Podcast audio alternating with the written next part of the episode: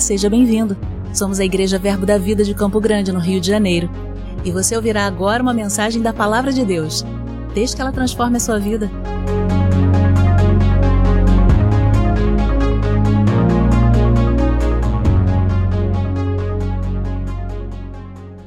Queridos, que privilégio é estar nesse lugar, na Assembleia dos Santos, não é? Reunidos em nome de Jesus.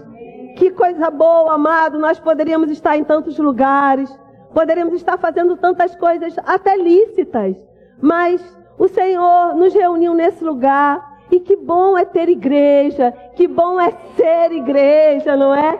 Igreja é algo divino, algo que nasceu no coração de Deus. Então, queridos, ainda que você esteja aqui hoje, nessa manhã, com algo que ocupe a sua mente, que seja algo desfavorecido, algo tristeza, angústia, dor, morte, falta, escassez, ainda que você tenha chegado aqui nessa condição, eu posso garantir a você, queridos, que nessa atmosfera onde Deus está, porque Ele garante que Ele estaria no nosso meio, não é? Ele estaria no meio dos louvores do seu povo, ele estaria onde, onde tivesse dois ou mais considerando a sua presença, ele estaria. Então, queridos, nós temos muitos respaldos bíblicos para ter certeza que Deus está nesse lugar.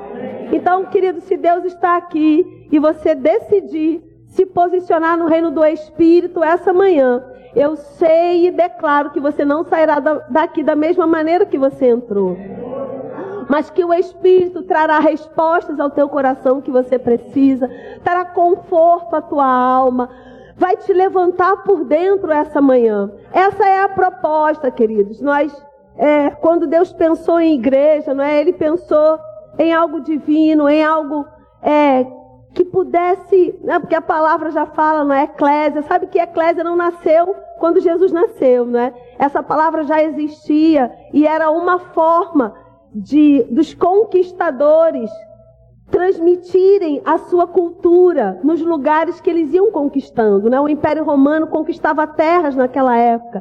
E em cada terra, cada lugar físico que o Império Romano entrava e conquistava, eles enviavam uma assembleia, um grupo de pessoas para plantar ali naquela terra conquistada o costume de Roma a cultura de Roma. Então, quando Jesus fala pela primeira vez lá em Mateus 16 a respeito da sua igreja, sobre a revelação que Pedro teve, que Jesus era o Messias, e Jesus fala sobre essa revelação: edificarei a minha igreja. Ele estava dizendo que eu e você teríamos uma missão nessa terra de propagar a cultura celestial.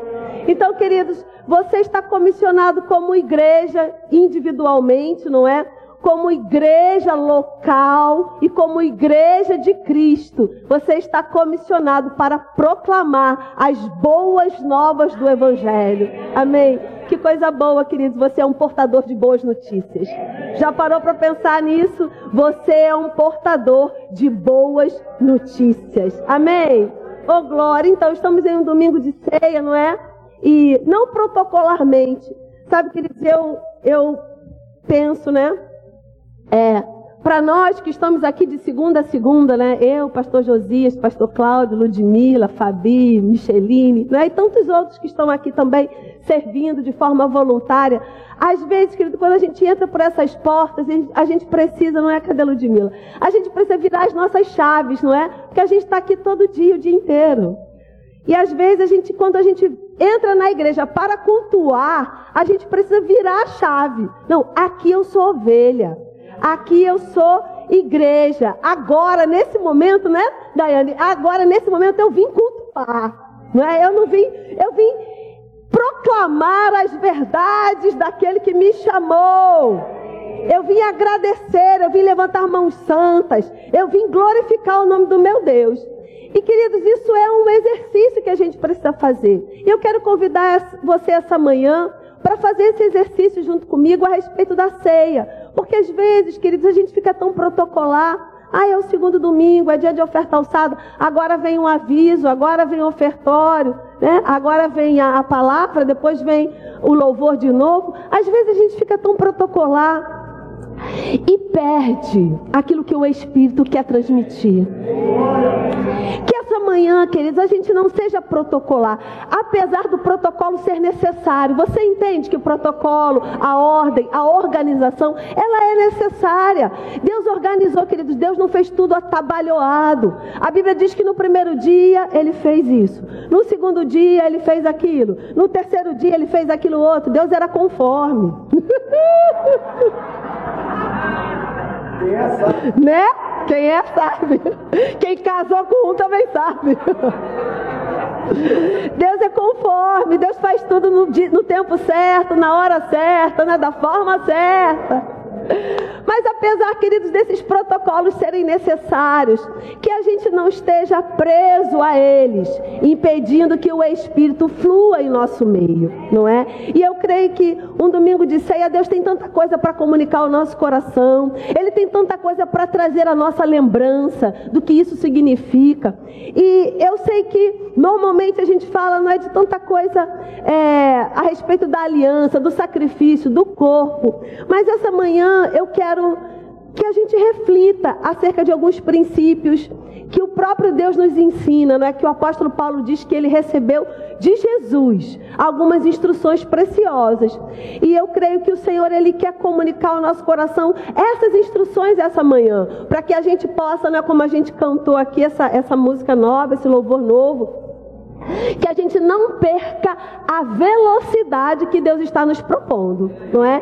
Deus está propondo uma certa velocidade. O Espírito Santo, queridos, ele tem um compasso, ele tem um tempo, né? Ele tem uma dinâmica. Você já sabe, não é? O Espírito Santo ele é dinâmico, ele tem uma dinâmica. E ele não quer que a gente perca isso, que a gente fique atrasado, não é? Que a gente erre esse compasso. E eu essa manhã ele vai nos lembrar de algumas coisas importantes. Você pode abrir a sua Bíblia, por gentileza, comigo, lá em 1 Coríntios, no capítulo 11. É um texto tão conhecido, não é? A gente normalmente usa, fala né, bastante dele.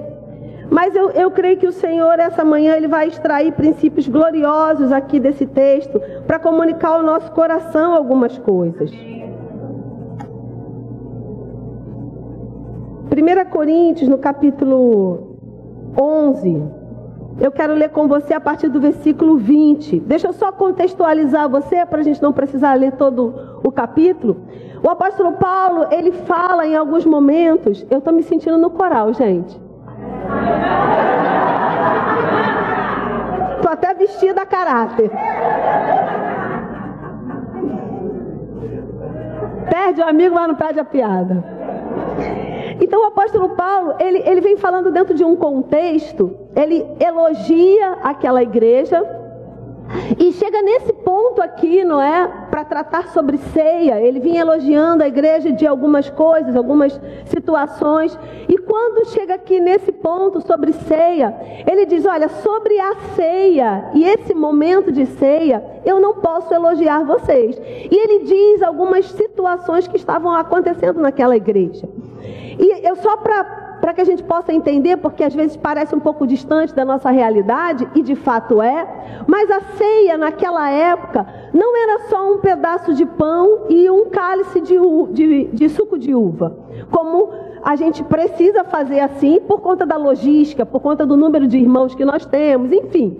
Mas a ceia naquela época é, o celebrar a ceia era uma refeição mesmo, né? Eles tinham comida, bebida ali, enfim. E você pode celebrar a ceia assim na sua casa, tá tudo bem, né? Pode até me convidar. As pessoas falam assim: no outro dia um irmão fez aniversário e olha que coisa linda, que coisa carinhosa. Ele trouxe um pedaço, um pouco do almoço dele, uma porção do almoço dele, para mim e para o pastor. E aí quando ele me entregou, ele e a esposa, ele falou assim: ah, eu trouxe aqui é meu aniversário, eu fiz uma feijoada, gente, que feijoada? Eu fiz uma feijoada e eu trouxe aqui um pouco para vocês porque é, eu queria mesmo convidar vocês para irem lá em casa, mas eu sei que vocês não vão. Eu falei. Você me convidou, irmão? Então não faz um julgamento precipitado da minha pessoa. Me convida, por favor, né? Então, então você pode ir lá na sua casa celebrar a sua ceia, amado. Não tem problema, não é só uma vez por mês na igreja. Você entende que a ceia é uma celebração, é uma comemoração da aliança. Então, naquela época, a ceia era farta dessa forma, não era só um pedacinho de pão e um cálice. E aí o apóstolo Paulo, ele traz algumas instruções importantes que eu, eu quero pensar aqui com você essa manhã. Você achou aí, 1 Coríntios, no capítulo 11, a partir do versículo 20? Diz o seguinte: Quando, pois, vos reunis no mesmo lugar, não é a ceia do Senhor que comeis. Porque, ao comerdes, cada um toma antecipadamente para a sua própria ceia. E há quem tenha fome, ao passo que há também quem se embriague. Não tendes, porventura, casas onde comer e beber? Ou menosprezais a igreja de Deus e envergonhais os que nada têm? Que vos direi? Louvar-los-ei? Nisto certamente não vos louvo, porque eu recebi do Senhor o que também vos entreguei.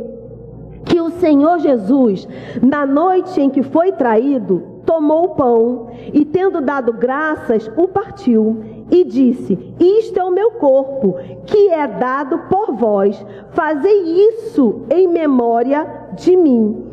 Vamos dar uma, só uma paradinha aqui e vamos extrair algumas coisas desses versículos que nós já lemos. O apóstolo Paulo, ele diz que existe uma forma correta em celebrar a ceia. E aquela igreja não estava celebrando a ceia de forma correta. E aí ele diz: Eu não posso elogiar vocês. Eu não posso louvar vocês porque vocês não estão celebrando a ceia da forma correta. E aí ele começa a descrever o que estava acontecendo naquele lugar. Ele diz: alguns chegam antes e já vão se servindo, já vão comendo e se fartando. Outros chegam antes e bebem ao ponto de se embriagarem. E aí ele faz a pergunta: vocês não têm comida em casa, não? Não é melhor vocês matarem a fome em casa e chegar aqui sem essa fome toda, para que todo mundo possa ceiar junto, para que possa ter comunhão e unidade dentro da igreja. É um aspecto, queridos, que o apóstolo Paulo tá, está tratando aqui nessa passagem. E ele diz: porque Jesus, ele diz: Eu não recebi isso de homem, eu recebi isso do próprio Jesus. E ele diz: Porque Jesus, na noite em que foi traído, porque, queridos, o apóstolo Paulo não estava na última ceia de Jesus, ele não era nem convertido ainda. Ele não estava na última ceia de Jesus, mas ele diz: Mas eu recebi de Jesus como foi, como aconteceu naquele lugar, e aquilo que estava na atmosfera daquele lugar. E ele diz: Jesus, na última ceia, ele, ele foi traído, mas mesmo assim ele repartiu. E aí já fica o primeiro princípio da manhã, não é? Ainda, queridos, que a gente tenha sido aborrecido, ainda que a gente tenha sido traído, ainda que a gente tenha sido injustiçado, isso não pode mudar a nossa essência. Eu gosto bastante de uma história, eu acho que eu já contei essa história aqui. E é a história de um, um senhor que vai sempre à banca de jornal todas as manhãs. Nem existe mais banca de jornal, né? Mas, gente, a história é a banca de jornal. E todas as manhãs ele ia naquela banca de jornal comprar o jornal e ele dava bom dia ao jornaleiro. E o jornaleiro era uma pessoa ranzinza. Vocês conhecem pessoas ranzinzas, não é? E ele não respondia àquele senhor. E dia após dia o senhor entrava naquela banca de jornal todas as manhãs e fazia a mesma saudação ao jornaleiro, e o jornaleiro sempre ranzizamente não respondia. E lá pelas tantas, né, alguém que ficava ali todos os dias, o guardador do carro, ele resolve abordar aquele senhor e ele pergunta: Senhor, todas as manhãs eu vejo que você entra nessa banca de jornal, você saúda educadamente o jornaleiro e ele não lhe responde. O senhor não vai se cansar disso, não? E o senhor responde graciosamente: de forma alguma, porque a atitude do jornaleiro não pode mudar a minha essência. Sabe, queridos, Jesus foi traído. Mas no dia da traição, na ceia, naquele momento que ele já sabia que seria traído, a Bíblia diz que ele repartiu, que ele foi generoso, que ele foi misericordioso, que ele foi cheio de compaixão. Essa era a essência de Jesus. Você tem o DNA de Deus, amém? Oh glória. Então o apóstolo Paulo ele já começa a nos ensinar aqui. E ele diz: Jesus repartiu ainda no dia que ele foi traído. E aí ele diz: fazer isso em memória dele. Fazer o que, queridos? Às vezes a gente passa, não é tão religiosamente pelo versículo, mas deixa eu ler de novo o que ele está falando. Ele diz no versículo 24. E tendo dado graças, o partiu e disse: Isto é o meu corpo, que é dado, que é dado, que é dado por vós. Fazei isso em memória de mim. Fazei o quê? Doação você faz parte do corpo de Cristo. Então ele está dizendo: o meu corpo foi partido, ainda que traído. O meu corpo foi dado, ainda que traído. O meu corpo foi repartido, compartilhado, generosamente ofertado, ainda que ninguém reconheça, ninguém aceite, ainda que ninguém compreenda, ainda que eu seja traído, eu vou dar, porque essa é a minha essência. Foi para isso que eu vim, essa é a minha missão. Vamos continuar a ler o texto. Ele diz no versículo 25: Por semelhante modo, depois de haver ceado, tomou também o cálice, dizendo: Este cálice é a nova aliança no meu sangue. Fazei isso todas as vezes que beberdes em memória de mim. Porque todas as vezes que comerdes este pão e beberdes o cálice, anunciais a morte do Senhor até que ele venha. Por isso, aquele que come o pão ou bebe o cálice do Senhor, indignamente será réu do corpo e do sangue do Senhor. E aí, queridos, normalmente, não é? Os religiosos, eles pegam esse contexto, esse texto, tiram do contexto e colocam esse indignamente, porque, querido, parece que é, mas não é. Parece que todo pecado é pecado sexual. Você já parou para pensar isso? Que normalmente as pessoas associam pecado sempre é pecado sexual, mas você sabia que pecado nem sempre é pecado sexual? E todas as vezes que alguém diz que é indignamente, está em adultério. Indignamente, está em prostituição. Está em pornografia. Não, amado. Ele está dizendo que é indignamente aquilo que não é digno. E muitas coisas não são dignas.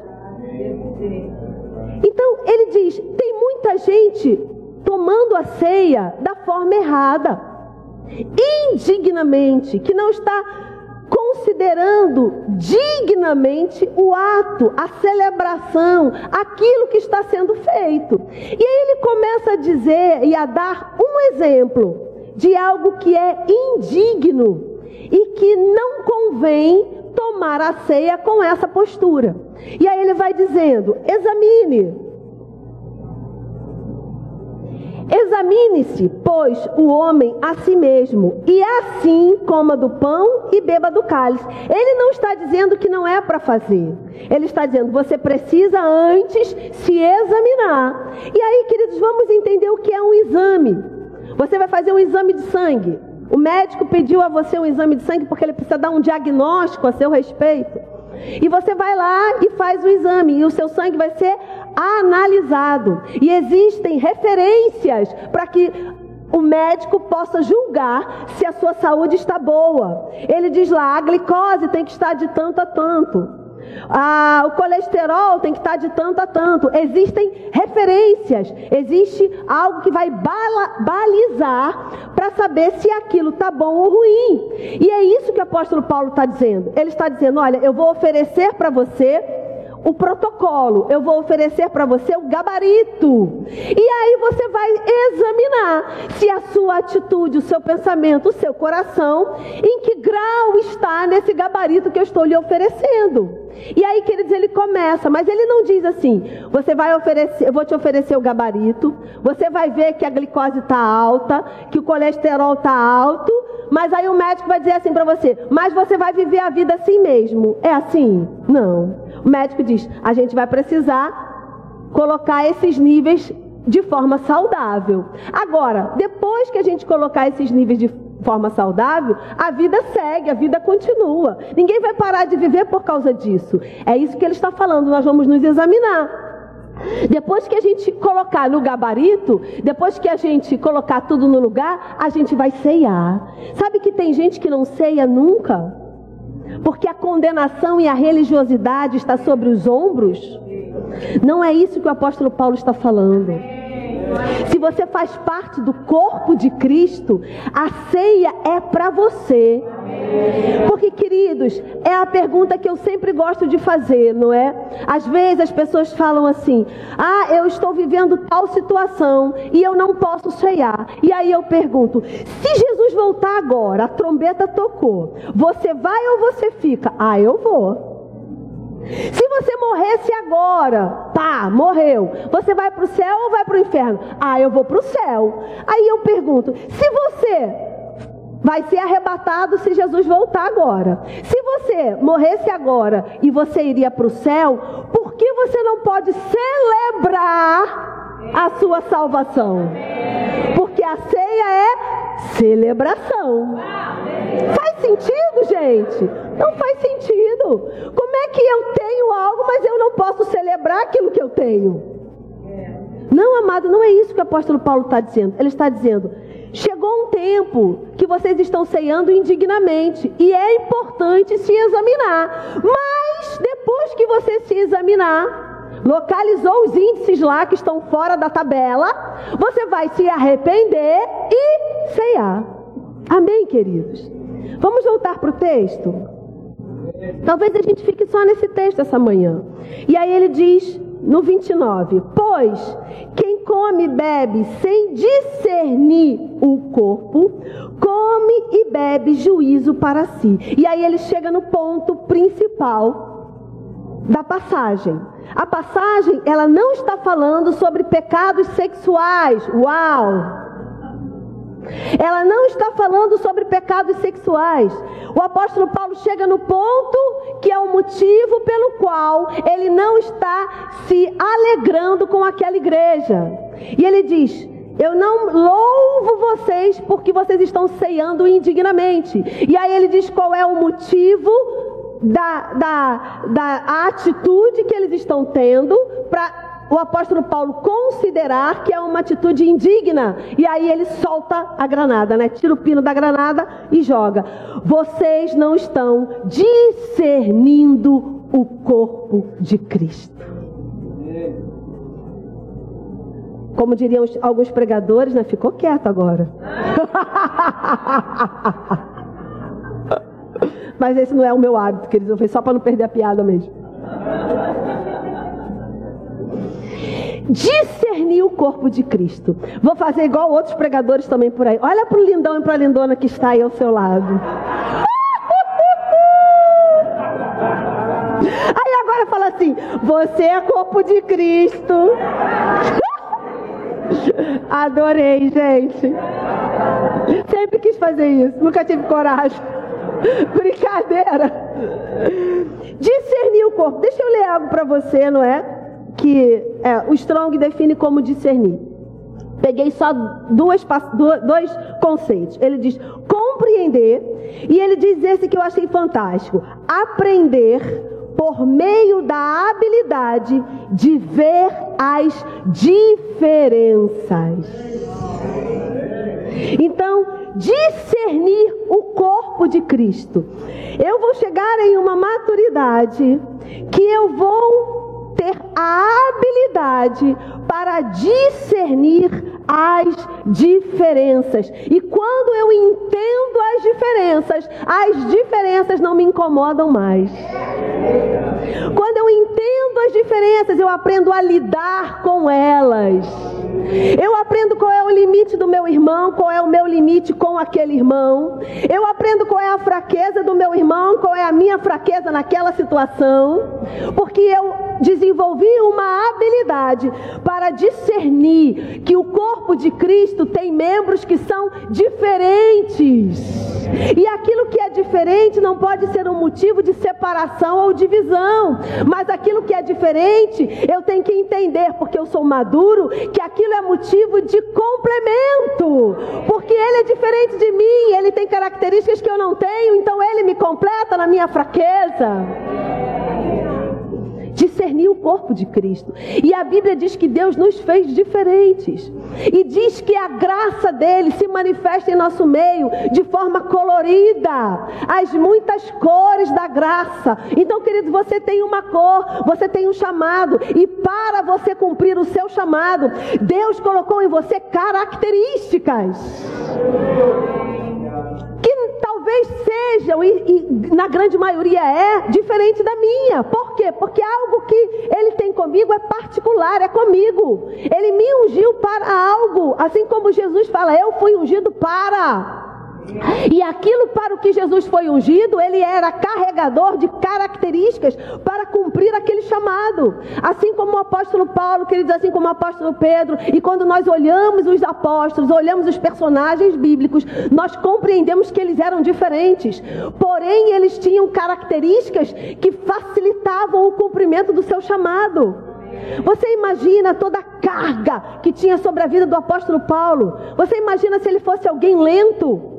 Você imagina se ele fosse alguém que fosse é, é, inconstante, alguém que um dia está de um jeito, outro dia está do jeito. Não, ele era alguém firme, ele era alguém que sabia o que ele queria, ele era alguém que ele podia dizer: Eu não me, não me desvio nem para a direita nem para a esquerda, eu me mantenho firme, olhando para o alvo, para o autor e consumador da minha fé. Ele era alguém firmado, porque ele tinha muita coisa para fazer. O homem escreveu quase todo o Novo Testamento, meu amado. Não podia ser qualquer pessoa, ou é, qualquer pessoa não no sentido de grandeza, tá? De melhor ou pior, mas tinha que ser, a, tinha que ser aquelas características para que ele pudesse cumprir aquilo que estava sobre a vida dele.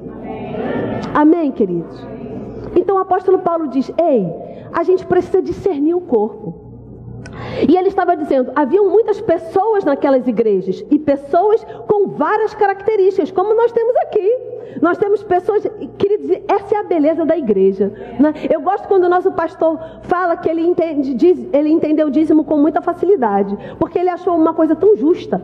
Porque aquele que ganha muito dá 10%, aquele que ganha menos também dá 10%. Então, dízimo é uma coisa justa, porque todo mundo contribui igual. Você contribui com 10% da sua renda, eu contribuo com 10% da minha renda. Então, eu e você somos iguais, queridos, a gente, a gente contribui com o mesmo valor. Você entende com a mesma porcentagem? Então, queridos, numa igreja há uma diversidade fantástica. E isso deve ser motivo de unidade.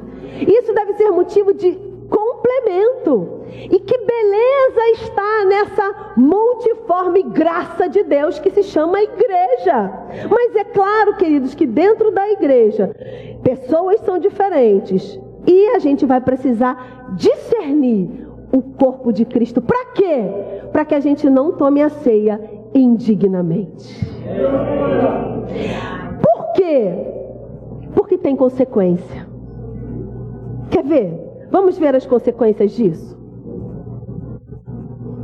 Ele continua dizendo no versículo 30: Eis a razão, porque há entre vós muitos fracos e doentes não poucos que dormem ou que morreram, não é? Porque se nos julgássemos a nós mesmos, não seríamos julgados, mas quando julgados, somos disciplinados pelo Senhor, para não sermos condenados com o mundo. Assim, pois, irmãos meus, quando vos reunis para comer, esperai uns pelos outros. Se alguém tem fome, coma em casa, a fim de não vos reunirdes para juízo. Quanto às demais coisas, eu, eu as ordenei quando for ter convosco. Então, queridos, era algo tão grave que estava acontecendo naquela igreja, que ele nem deixou para falar quando ele chegasse lá. Ele resolveu escrever. Para quê? Para que quando ele chegasse, sabe como, como a gente fala, né? A carne já tivesse amaciada. Deu para entender? Quando ele chegou lá, a carta tinha chegado antes, o povo já tinha lido, já tinha ruminado, já tinha se arrependido. Então ele não precisou nem se expor tanto assim, né? Ele brigou pouquinho, porque ele, a carta tinha chegado antes, a carta já tinha sido amaciada. Oh, glória. Eu quero me deter, queridos. Ele diz três características daqueles que estão tomando a ceia sem discernir o corpo, sem considerar que o irmão que está ao seu lado é corpo do seu corpo. Talvez ele seja um débil da fé. E a, a, palavra diz que essa pessoa que é débil da fé, e ela existe em nosso meio, e a Bíblia diz que ela existe, essa pessoa que é débil na fé, ela precisa ser carregada. Mas todo dia esse irmão me pede oração. E é sempre a mesma coisa. Ele não sabe orar, não? Talvez não. Talvez ele seja um débil da fé. Mas eu já expliquei 20 vezes Talvez precise explicar 21. Talvez eles sejam débeis na fé e a Bíblia diz que eles existem. E a nossa responsabilidade de crente maduro é ser suporte para eles. E a gente vai amar, amado, eu vou abrir meu coração para você, né? Eu vou dizer bem sinceramente, tem gente que a gente dá graças a Deus de estar salvo.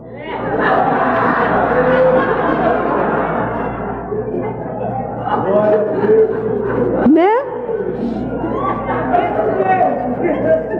Discernir o corpo. Não adianta, queridos, a gente exigir e ter expectativa que a pessoa que está ao nosso lado tenha as mesmas atitudes que nós teríamos se estivéssemos no lugar dela. Não adianta, a gente vai se frustrar. E agora eu vou um pouquinho mais fundo. Sabe o seu marido? Sabe a sua esposa? É corpo de Cristo. Amém. Né? A grande revelação da manhã. Seu marido é corpo de Cristo como você. Sua esposa é corpo de Cristo do seu corpo. E talvez na igreja você seja como aquele diácono. Sabe a história do diácono? Já estou cheio de história, né? Não sabe a história do diácono, não? Parou o caminhão de mudança na porta da igreja. E aí o pastor foi lá, minha amada, vai se mudar? Vou, pastor. Para onde? Para cá.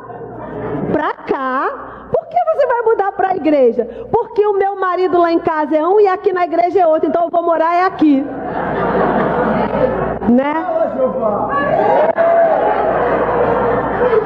Então, o marido e a esposa é corpo. Aí, aí a gente precisa discernir o corpo que está do nosso lado. Está lá o corpo estendido no chão. Amém, queridos? Por quê? Se a gente não discernir que o marido é corpo, que o filho é corpo, que o pai é corpo, né? Por conta do relacionamento familiar, às vezes a gente esquece isso. Nós podemos incorrer em tomar a ceia indignamente. E tomar a ceia indignamente tem três consequências. Eu não vou me deter em duas, porque o Espírito me inclinou para eu me deter em apenas uma. E ele diz: por isso, porque estão tomando a ceia indignamente, sem discernir o corpo de Cristo, um não está esperando o outro. Tá, sabe aquela história, farinha pouca, meu pirão primeiro? Não, cada um está comendo, se fartando e não está com o cuidado. Será que o outro comeu? Será que o outro está passando necessidade? Sabe, queridos, se, será que no meu departamento tem alguém sobrecarregado e eu estou na vida boa? Isso é discernir o corpo. Será que está todo mundo trabalhando e aquilo que me foi colocado nas mãos eu não estou fazendo com diligência? Se eu não estou fazendo com diligência, alguém está fazendo por mim, então eu estou sobrecarregando o outro lado do corpo. Isso também é não discernir o corpo.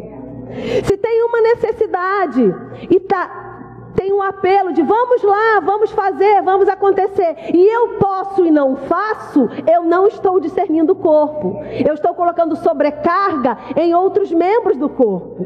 Sabe, queridos, por algum, algum motivo na minha juventude, eu tive desvio de bacia. E uma perna ficava mais sobrecarregada que a outra. Eu precisei usar palmilha para o quadril se alinhar. Então essa perna que ficava sobrecarregada, ela ficava dolorida. Durante a noite eu trabalhava na cidade, pegava 397, horas e horas na fila, não é? Eram quatro filas na rodoviária de Campo Grande. A gente chegava às 5h40, você entrava no ônibus 7 horas da manhã.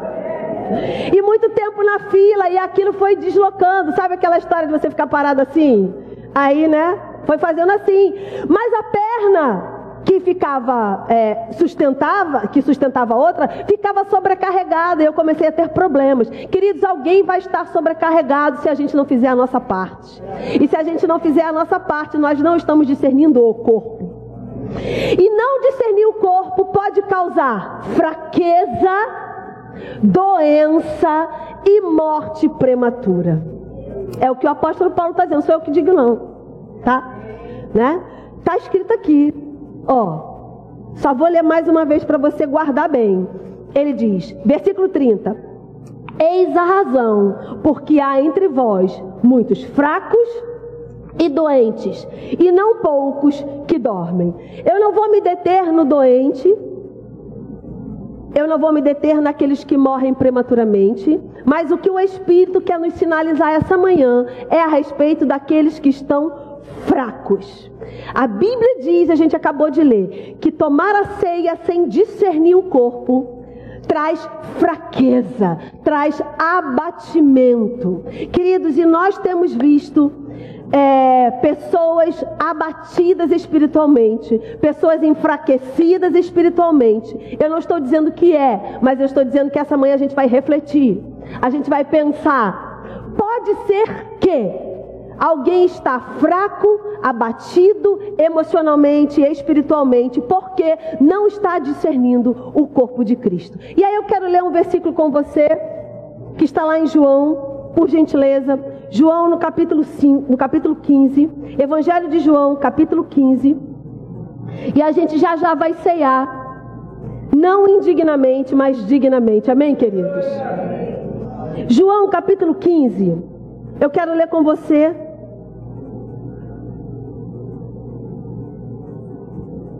a partir do versículo 5. Você achou? Posso ler?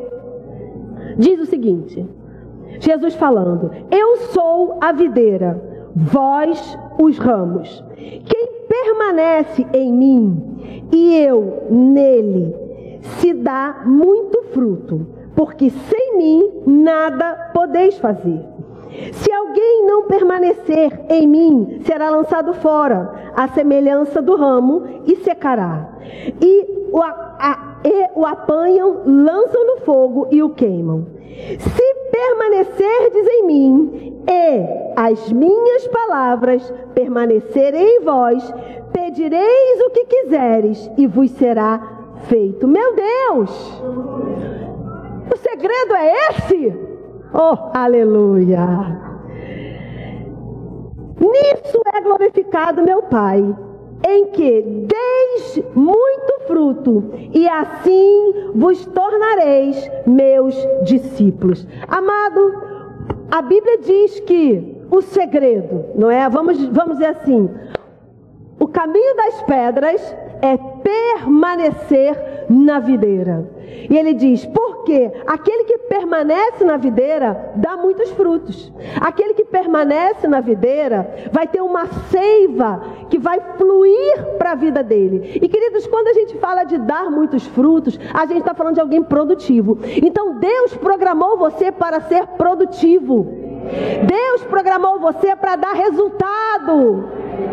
Aonde? Na igreja, sim, na igreja. Na sua vida pessoal, sim. No seu casamento, na sua profissão, aonde quer que você vá, você tem uma programação dentro de você. Você foi programado por Deus para dar frutos. Você foi programado por Deus para dar resultado. Sabe, queridos, eu, eu, tenho, eu tenho muito respeito por todas as profissões. Quando a gente olha é, é, é, é essas pessoas que trabalham como coach, como palestrantes, né, motivacionais, e tá tudo bem, amém? Tá tudo bem. Nós observamos que eles têm um discurso. Eles têm um discurso de resultado. Da onde eles tiraram esse discurso de resultado? Do seu DNA. Deus programou você, criou você programado para dar resultado. Ele disse para você para a humanidade, né? Lá no Éden, ele disse: Olha, você vai cuidar de tudo isso aqui, você vai lavrar essa terra, e essa terra é uma terra frutífera, vai dar um bom resultado, você vai dominar esse negócio aqui, você tem autoridade nesse negócio aqui, queridos. Alguém que domina, alguém que tem autoridade, você consegue pensar nessa pessoa sem produzir resultado? Não! Alguém que domina, alguém que, que cuida, vai produzir resultado. Foi para isso que Deus programou você. Para você dar resultado aonde? Aonde você tocar. A Bíblia diz que aonde você tocar, você será bem sucedido. Aonde pisar a planta do seu pé, nesse lugar você é autoridade. E autoridade, queridos, é domínio. Autoridade é poder delegado. Deus delegou o poder a você através de Jesus Cristo. Para quê? Para você produzir resultado resultado. Não é para você ser fraco, abatido. Não é para andar cabisbaixo. Não é para ser dominado pelas circunstâncias. Não é para ser dominado pelas sugestões de Satanás. Não é para ser dominado pela fala da vizinha. Não, amado. Ele criou, programou, você já está projetado dentro de você o potencial para produzir resultado. Então, se eu estou fraco, se eu estou Queridos, veja bem, eu não estou falando circunstâncias da vida, amém? Passamos por circunstâncias da vida que podem nos abater momentaneamente. Uma coisa é uma circunstância, um problema, uma situação pontual que nos abateu. Tá tudo bem, a gente tem alma, a gente não é poste. No outro dia eu fiz um gabinete com uma moça e ela cheia de condenação, porque eu sou da palavra da fé, eu já fiz o rema, por que, que eu estou assim? Tarará, tarará. Eu falei, minha amada, você não é poste, você é gente. Gente tem alma, gente tem emoções. Nós estamos no mundo caído, então dardos inflamados do maligno podem vir. A Bíblia diz que ele tem, que ele tem desígnios, ele tem planos, ele tem intentos. Então tá tudo bem. A gente só não pode ficar nesse lugar. Você entende? Como o nosso amado irmão Reagan sempre nos ensinou, o passarinho pode até pousar, mas ninho a gente não pode deixar ele fazer. Então, queridos, muitos na igreja de Cristo, na nossa irmandade, não é por aí afora, estão fracos espiritualmente, estão fracos emocionalmente, e talvez, não estou dizendo que é, Fica a reflexão essa manhã. Talvez porque não estão considerando o corpo de Cristo. Sabe, queridos, certa vez Jesus estava diante do tanque, lá em Samaria, e a Bíblia diz que havia uma mulher naquele lugar. E uma mulher que provavelmente, não é? Devia ser é, rejeitada, ignorada por muitos. Mas Jesus decidiu gastar tempo com aquela mulher. Ele considerou aquela mulher. Ele não olhou aquela mulher como algo qualquer. Ele considerou, ele discerniu algo na vida daquela mulher, habilidade para entender as diferenças. Ela era tão diferente dele, ela era de um povo diferente do dele, ela tinha um comportamento diferente daquele que Jesus é, é, sabia, é, tinha e, e daquele que ele considerava como um comportamento certo. Ela era tão diferente, mas ele decidiu discernir as diferenças que haviam naquela mulher. E ele gastou tempo com aquela mulher. E talvez, queridos, a nossa vida hoje em dia é tão atarefada que a gente não esteja gastando tempo com o corpo de Cristo. A gente não esteja gastando tempo com os nossos irmãos, com os nossos filhos, com a nossa esposa, com o nosso marido. A gente não esteja gastando tempo com a nossa igreja. A gente vem na igreja, deixa eu dizer algo para você. Tem muitas pessoas que consideram a igreja como um shopping. Vou me arrumar, vou ficar cheirosa e vou passear na igreja. A igreja é um clube social. Eu vou lá porque lá eu tenho amigos e eu vou conversar e vou rir. A igreja é um supermercado. O que, é que eu estou precisando hoje? Vou lá na igreja buscar. Ou a igreja é posto de gasolina. Roda, roda, roda, roda, roda. Quando não tem que chegar na reserva, vai para a igreja. Não, amada, igreja não é nada disso. Igreja é um lugar físico, igreja física, é um lugar onde se ajunta o povo de Deus para prestar culto ao único que é digno do nosso louvor e da nossa adoração. Então, igreja não é shopping, não é posto de gasolina, não é supermercado, não é clube social.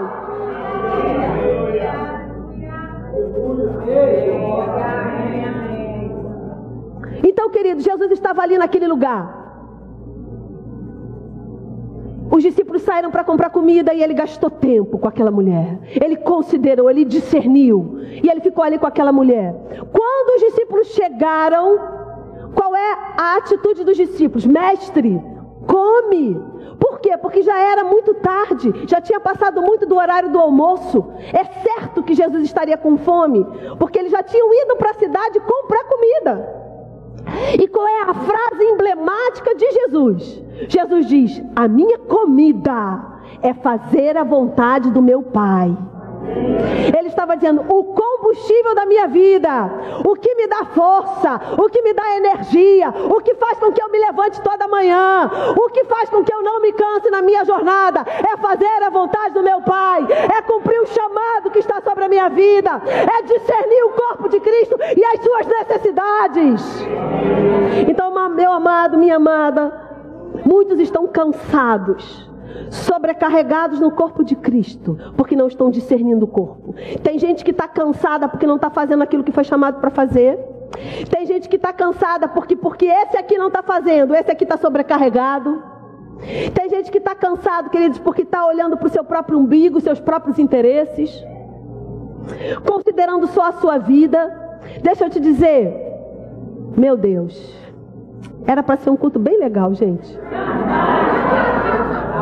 Mas está sendo. Né?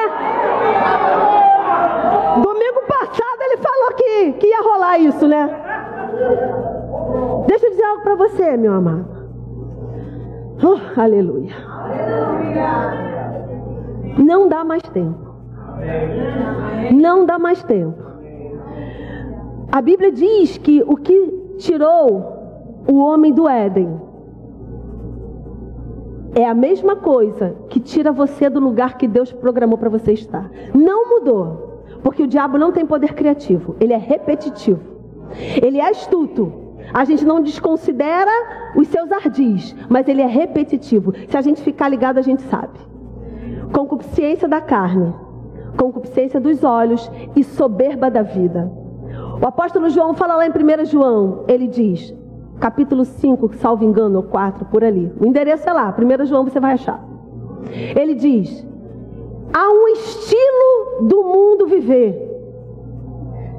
Há um estilo, há um, há um, compasso no mundo. Assim como há um compasso do Espírito, não é? A gente cantou aqui a música nova. Há um compasso do Espírito, também há um compasso do mundo. Há um compasso do diabo. E a Bíblia diz que o compasso do diabo é concupiscência da carne, dos olhos e soberba da vida. E sabe o que é soberba da vida, queridos? É a gente se colocar no lugar de Deus.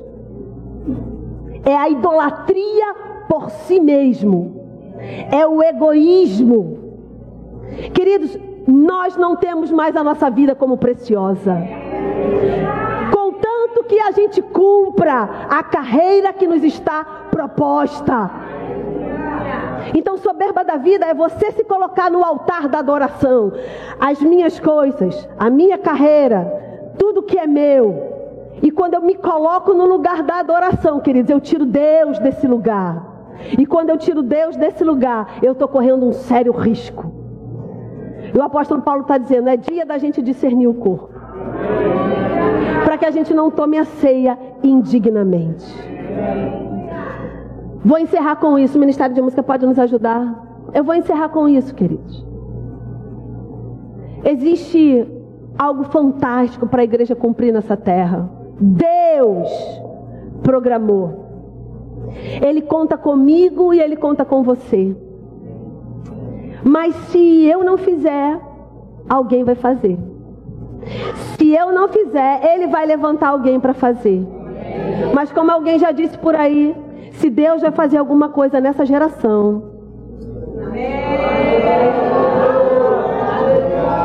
que Ele possa contar comigo, que o meu nome esteja lá no número um dessa lista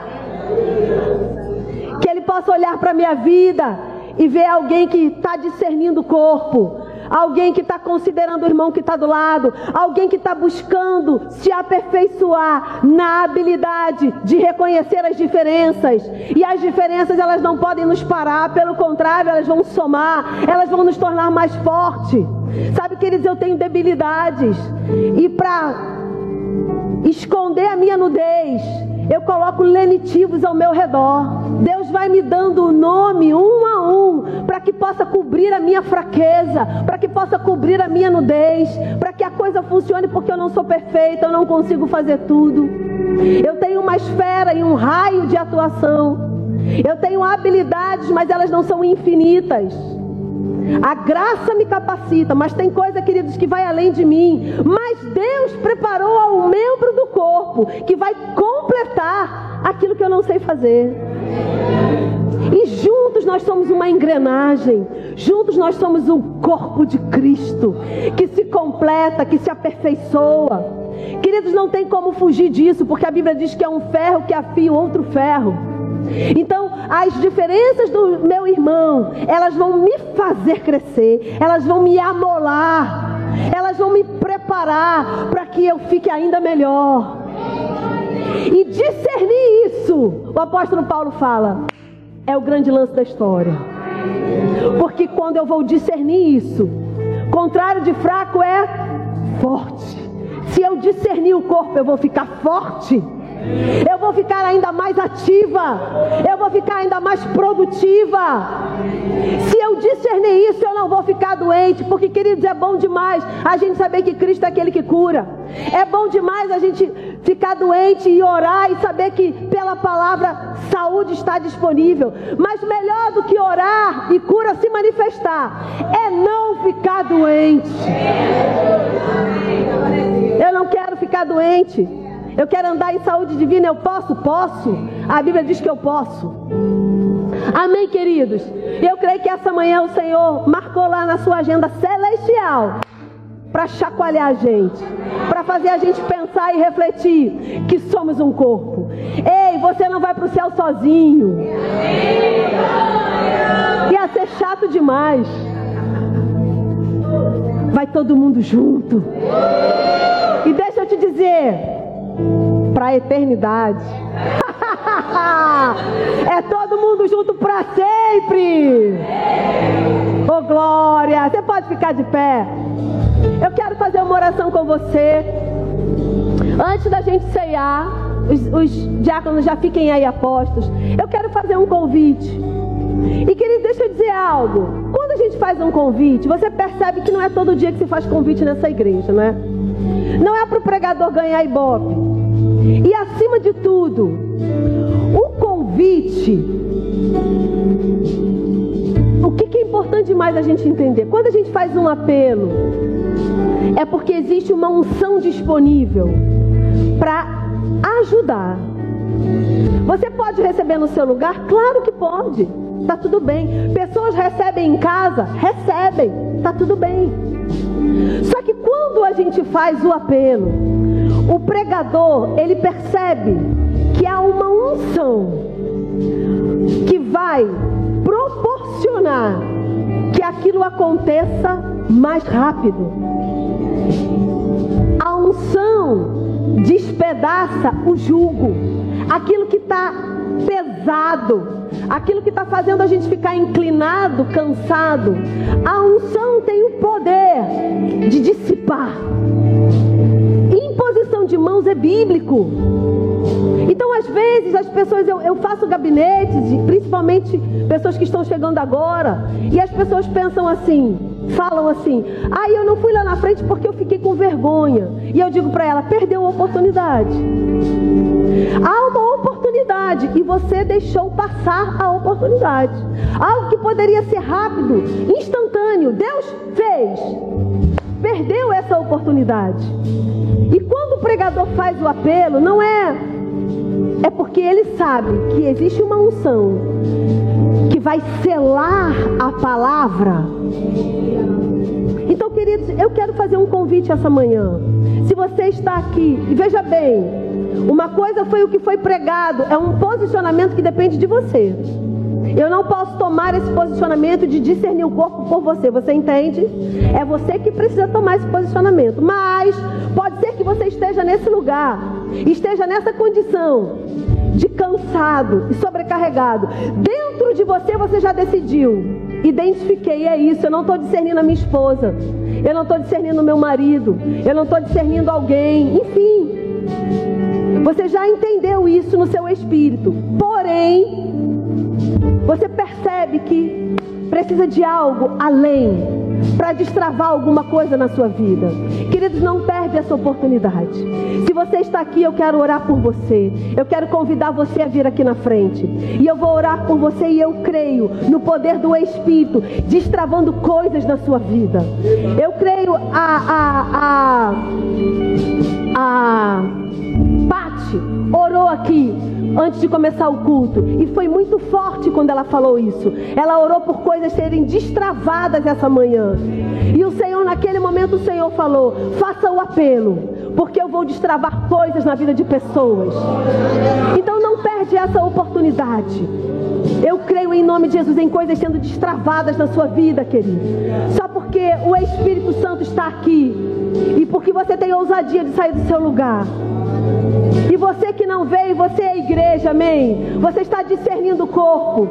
E quando a gente discerne o corpo, é como se a gente sentisse as dores de quem está aqui na frente. É como se você estivesse aqui na frente. Então, queridos, levanta a sua mão e começa a interceder por essas pessoas, para que, que elas recebam aquilo que o Espírito tem separado para elas essa manhã. Comece a interceder. Eu te peço em nome de Jesus para você discernir o corpo de Cristo que está aqui na frente. Talvez aqui cansado e sobrecarregado, angustiado. Então seja você um canal de intercessão essa manhã, amém? Aleluia. Obrigado, Pai. Oh, cantrabaia shuriam bababa baxererere. Eu creio em nome de Jesus. Obrigada, Pai, fortalecimento em nome de Jesus. A tua unção despedaçando todo o sul. Obrigado, Pai, em nome de Jesus. A tua unção despedaçando todo o sul. Em nome de Jesus. Obrigado, Pai, em nome de Jesus. A tua unção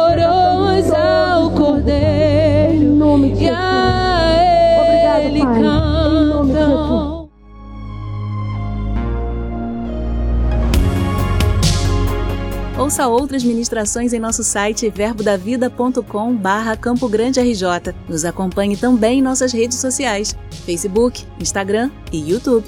Seja abençoado na prática dessa palavra.